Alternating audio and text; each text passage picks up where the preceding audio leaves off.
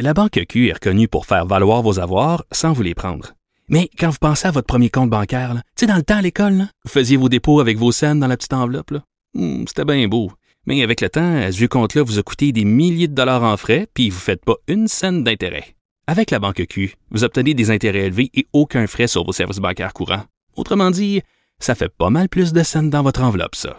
Banque Q. Faites valoir vos avoirs. Visitez banqueq.ca pour en savoir plus.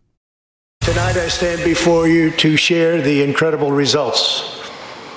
Jobs are booming, incomes are soaring, poverty is plummeting, crime is falling, confidence is surging, and our country is thriving and highly respected again. Ah, les États-Unis sont de plus en plus respectés selon Donald Trump. C'était le discours à la nation. Nous allons en parler avec euh, le chroniqueur de politique américaine, Luc La Liberté, analyste et blogueur au Journal de Montréal, Journal de Québec. Salut Luc. Oui, salut Richard. Écoute, on peut critiquer Donald Trump, puis bon, il y a plein de gens qui vont le faire, mais moi, hier, ce qui m'a déprimé le plus, parce que ça m'a pas surpris le discours de Donald Trump, OK, on connaît le bonhomme, puis tout ça.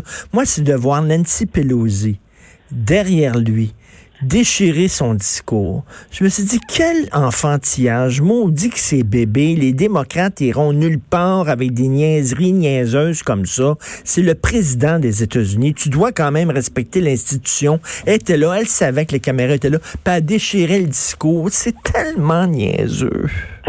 pas de bon sens. Écoute, je, je rigole parce que, euh, et je vais t'expliquer pourquoi, c'est que depuis des années, puis en fait depuis que c'est télédiffusé, le discours sur l'état de l'Union a perdu de, de, de, de, sa valeur.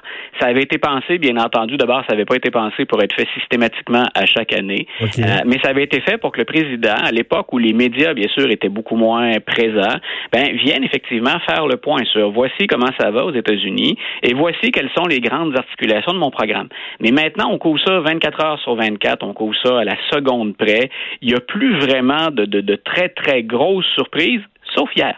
Euh, et on y reviendra. Mais donc, c'est devenu un spectacle. Et hier, on avait l'impression qu'autant dans l'opposition que du côté du, du, parti, on a livré la pièce de théâtre, j'ai envie de te dire, la, la, la, la plus raffinée là, en termes de je maîtrise mon rôle et je maîtrise les caméras. Et il faut pas oublier que Donald Trump, il n'a pas encore été acquitté.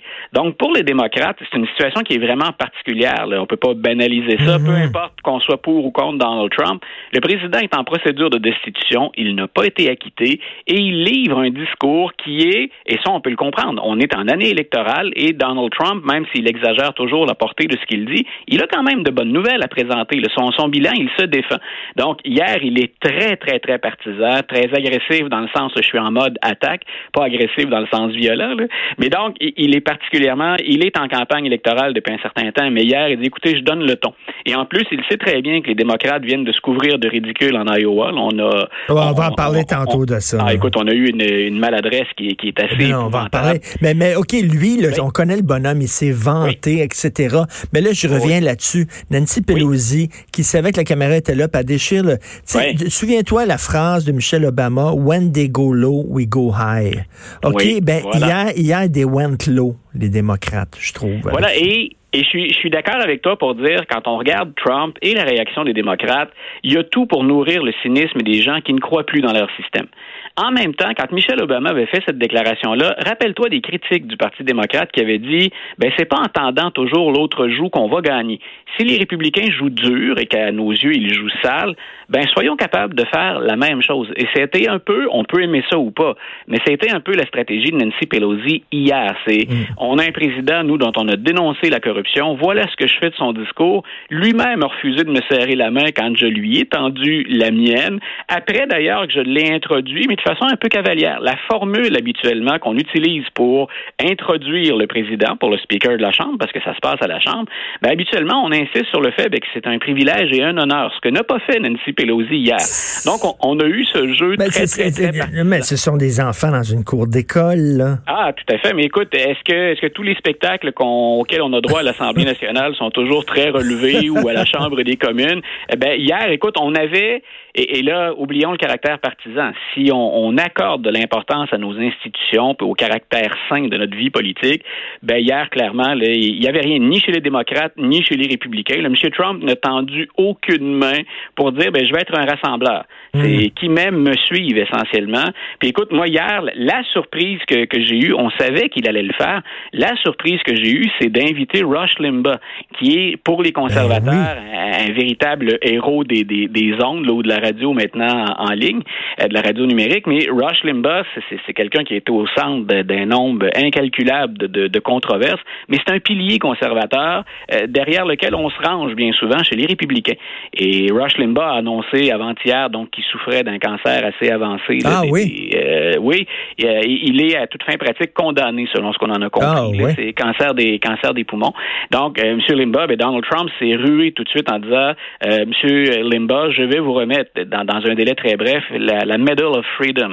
Euh, donc qui, qui est la, la, la, plus haute distinction qu'on peut obtenir si on est un civil aux États-Unis. Mais hier, le punch, c'est qu'il a fait ça au vu et au su des démocrates et il l'a fait pendant le discours sur l'État de l'Union. Et hier, M. Trump, d'ailleurs, quand je parle de spectacle, moi, ce que j'ai trouvé intéressant hier, M. Trump avait l'air d'Oprah Winfrey pendant un moment durant le discours. Il s'est mis à offrir des cadeaux à tout le monde et des surprises.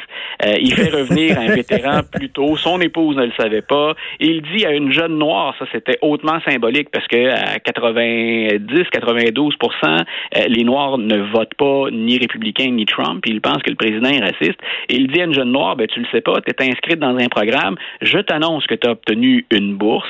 Euh, puis il accorde donc la, la, la, médaille, la Medal of Freedom. Donc le caractère spectacle, la mise en scène, M. Trump hier, il a poussé ça à un niveau jamais vu. Et on peut aimer ça ou pas. Là. Je, me, me prononce pas sur les retombées juste pour dire à quel point ça avait été finement ficelé, puis que M. Trump, le message qui passe, grosso modo, je suis en campagne, regardez comme le bilan est bon et qui même me suit. Et, incroyable, justement, il comme tu dis, il tend pas la main aux démocrates. Habituellement, euh, euh, un républicain essaie de, essaie de convaincre les démocrates quand même des, des amener dans son camp. Lui, il dit, je me fous de vous, j'ai pas besoin de vous pour gagner mes élections. Et il parle toujours à sa base. Et le fait, moi, j'avais euh, qu'il fasse venir Rush Limbaugh, c'est vrai vraiment là, un, un historien amateur, un, un, gars qui parlait beaucoup à, la radio, euh, c'est qu'il parle vraiment à sa base. Il s'en fout des démocrates. Voilà, et il était, il était fort hier, M. Trump aussi, de 49% d'appui. L'ensemble des sondages sont pas positif pour le président. Mais hier ou avant-hier, on sortait le dernier Gallup. Et dans ce Gallup, on dit que le président est en pleine procédure de destitution. Il n'est pas acquitté. Et ça, ben, les démocrates doivent prendre des notes là-dessus. C'est important. Ça presse. 49 de la population approuve le travail du président malgré tout ce qu'on a dit et fait. Donc, ça veut dire que ça va se régler, ça, fait longtemps qu'on le répète, mais hein, ça va se décider dans un mouchoir de poche. Il reste pas beaucoup de gens qui peuvent faire la différence entre les démocrates et les républicains. Puis M. Trump, avant même d'être disculpé ou avant même d'être euh, libéré de ce boulet que constitue normalement la procédure de destitution, il s'en sort très bien. Écoute, euh, parlons, tu as ouvert la porte, les primaires démocrates qui commençaient en Iowa. Je me pinçais, Luc, je me pinçais. On parle ici d'une nation qui envoie des sondes aux confins de l'espace. On parle ici d'une nation avec M. Tesla, avec Mark Zuckerberg, euh, hyper high-tech. Et la, méthode de votation, il y a des bannières et les gens se ruent sous les bannières. Des bannières avec les noms des candidats. On dirait que c'était en 1782 et t'es pas loin de la vérité en plus. c'est pas, mal l'origine de cette idée-là des, des, caucus. Euh, écoute, la, la, façon de faire d'abord, elle est pas vraiment démocratique. C'est folklorique, puis quand ça fonctionne bien, pour un nerd de politique comme moi, ben, je trouve ça intéressant de regarder les gens négocier entre eux pour dire euh, vous étiez Biden, essayez donc Buttigieg, ou venez voir ce qu'on a à vous offrir. On est dans un gymnase, une salle paroissiale, puis on négocie. Mais un, ça intéresse qui, et deux, ça représente qui en Iowa? Et déjà donc depuis des années on remettait ça en question en disant eh, est-ce que, euh, au justement, au 21e siècle, on a encore besoin de ça? Et les informations qu'on tirait d'un caucus, pourquoi, par exemple, on est prêt à changer de camp, qu'est-ce qui nous séduit chez l'autre équipe, on est capable d'obtenir ces renseignements-là beaucoup plus rapidement. Mais on gardait le caractère un peu folklorique, le caractère historique, en disant ils ont toujours été au premier rang. Puis bon, écoute, on, trouve ça sympathique. Même que ça, au, lieu, de mettre un X sur un bulletin de vote, tu allais, physiquement sous une bannière, mais sauf que c'est on parle pas d'un vote secret. Là. Il faut que tu dises à tout le monde pour qui tu votes. Oui, puis autre chose, euh, quand je dis que c'est pas démocratique, il faut que tu consacres ta soirée à ça. Qui, imagine aux élections québécoises où on choisit un chef chez les conservateurs, qui a une journée complète à aller négocier euh, hein, entre d'un chef à l'autre ou d'un candidat euh, à l'autre. on va faire un spectacle, on va faire l'équivalent d'une convention, mais on fera pas ça pour choisir le. On ferait pas ça dans nos dix provinces puis dans plein de circonscriptions dans nos provinces pour choisir le chef. Donc, qui a le temps, qui peut aller mmh. prendre une soirée mmh. complète plutôt que de prendre une heure pour aller apposer ton ben oui. Et en plus, ben c'est pas accessible à tout le monde. Euh, faut être libre le soir. Un travailleur de nuit peut pas se présenter là, euh, ou euh, quelqu'un qui travaille en soirée, ben peut. Mais donc c'est pas représentatif ni de la population en Iowa, ni du Parti démocrate dans l'ensemble. Et ensuite, ce qu'on a ajouté à ça hier et qui, était le comble du ridicule, c'est qu'on a dit ok, c'est archaïque. Euh, Bernie Sanders s'était plaint de l'Iowa la dernière fois en disant vous avez pas été transparent. Moi, je pense qu'il y a des votes qui ont été cachés ou qu'on a joué avec les résultats parce que Mme Clinton l'avait devancé par 0,3% alors que les pointages de l'équipe de Bernie le donnaient gagnant. Donc, en Iowa, cette année, on a dit on va laver plus blanc que blanc, puis on va même ajouter un volet technologique, une application. Et on avait, on cumulait les résultats de trois manières différentes. Et on s'est rendu compte pendant la soirée, et là, c'était le comble du ridicule, que nos trois façons d'accumuler les résultats, ben, ça correspondait pas. Et qu'il y a eu finalement une mauvaise programmation de l'application. Et on se ramasse, aujourd'hui, on en parle, on est rendu jeu euh, mercredi, euh, mercredi matin. On n'a pas encore les résultats complets de lundi. Non, mais c'est fou. Écoute, c'était ils, lançaient leur, leur, primaire à eux autres. C'était c'était là où il y avait leur, le spot devait être sur eux autres. Il y avait une fenêtre d'opportunité avant le discours de la nation. Euh, et ils l'ont. Écoute, ça va là, les charlots font de la politique. Là, et, ça montre ça montre à quel point ils ont l'air désorganisés. Ils ont l'air tout, croche, les démocrates. Écoute, je sais pas, je sais pas si tu as remarqué, le premier gazouillis du chef de campagne de Donald Trump, ça a été, vous voulez vraiment leur confier les soins de santé au plan national? Sous-entendant ben oui. sont même pas capables de, s'entendre pour voter dans un petit État comme l'Iowa, alors que ça devrait être leur show. Hein, c'est le début. Euh, bien sûr, moi, j'ai, je plaignais les gens, les représentants des médias qui ont entendu toute la soirée en n'ayant aucun contenu à commenter, euh, puis qui, qui supputaient, puis on, voyait leur colère. Mais pour les politiciens qui font campagne, ne pas exploiter des heures de grande écoute. Pete Buttigieg, à moins que les, les, derniers résultats inversent la tendance, il est promis et il arrive de nulle part. Pete Buttigieg j'aurais drôlement aimé se présenter devant ses partisans euh, avec les caméras de CNN, de Fox et les autres, puis dire on vient de l'emporter. Et ben personne oui. nous a vu venir. Ben oui, puis ça, c'est une bonne nouvelle quand même, que parce que moi, moi j'aime beaucoup ce gars-là, là, euh, ouvertement homosexuel, marié, un militaire, un, vétéran de la guerre en Afghanistan, quelqu'un qui est très centriste, c'est pas un pété comme Bernie Sanders. Euh, c'est, je trouve que, mais sauf que, bon, on en a parlé il est homosexuel. Les Américains sont-ils prêts à avoir un first gentleman au lieu d'une first lady? C'est une autre affaire, mais en tout cas, bonne nouvelle. Il était premier en Iowa. Oui, puis euh, un élément intéressant dans le cas de Buttigieg, c'est quand on a analysé les résultats, on s'est rendu compte qu'il est allé chercher plus d'appui. Sanders a bien performé là où il avait performé face à Hillary Clinton, puis dans des zones plus urbaines, parce que l'Iowa, c'est pas que des champs de maïs. Euh, mais dans les zones rurales, là où on est généralement un peu plus conservateur, c'est là où Buttigieg est allé faire des gains. Donc ça, ça peut être intéressant à vendre quand on dit, ben écoutez, quand on aura les swing states, les États pivots, regardez où je vais chercher des votes. Euh, et autre autre leçon que j'ai retenue aussi, la surprise Buttigieg, puis donc on ne peut pas l'écarter tout de suite. L'autre chose, c'est que les deux qui suivent dans les résultats, les seuls pour le Parti démocrate, c'est vraiment inquiétant parce qu'on ne veut pas aller de ce côté-là. Euh, Bernie Sanders a fait un peu moins bien que prévu et il est suivi par Elizabeth Warren. Les hmm. deux progressistes mis ensemble, ils dominent la course alors que le Parti démocrate souhaite faire campagne plus au centre. Donc, vous avez un inconnu, Buttigieg, puis on ne peut pas nier que l'homosexualité va revenir dans la balance, et vous avez de, l'autre côté ensuite les deux candidats euh, progressistes que vous souhaitez pas vraiment mettre de l'avant. Et Joe Biden, sur lequel vous misiez tout depuis le départ, ben, il est quatrième, puis pas loin de la cinquième, qui est Amy Klobuchar. C'est drôlement, c'est pas rassurant. On est qu'au tout début de la course, mais c'est pas rassurant. Les premiers signaux enregistrés par les démocrates, les stratèges sont inquiets, je peux te le confirmer ce matin. Écoute, je lisais sur un site très sérieux, là, Bernie Sanders, si jamais il devenait euh, président, ou en tout cas, ben, euh, lui, il veut doubler les dépenses du gouvernement.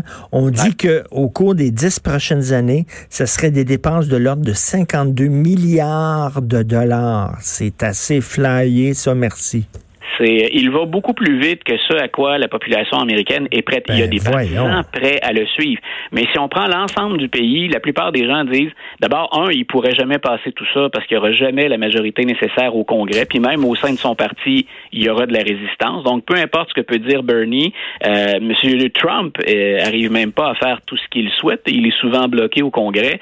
Imagine, ça va être le cas pour, pour M. Sanders aussi. Et les, les démocrates, c'est pas pour rien qu'on a entendu, hein, John Kerry a été surpris en conversation téléphonique, l'ancien secrétaire d'État de Barack Obama, puis l'ancien candidat qui a perdu en, en 2004 pour la présidentielle. M. Kerry a été surpris au téléphone en train de dire, est-ce qu'il est trop tard pour que je me lance? Puis ensuite, ben, quand on a fait circuler l'information, il a dit non, non, non, je, je, ne me lance pas. Mais ils sont inquiets que John Kerry, qui lui aussi approche 80, dise euh, on veut éviter la mainmise de Bernie Sanders sur notre parti au point Ben où je suis oui. prêt à revenir en politique.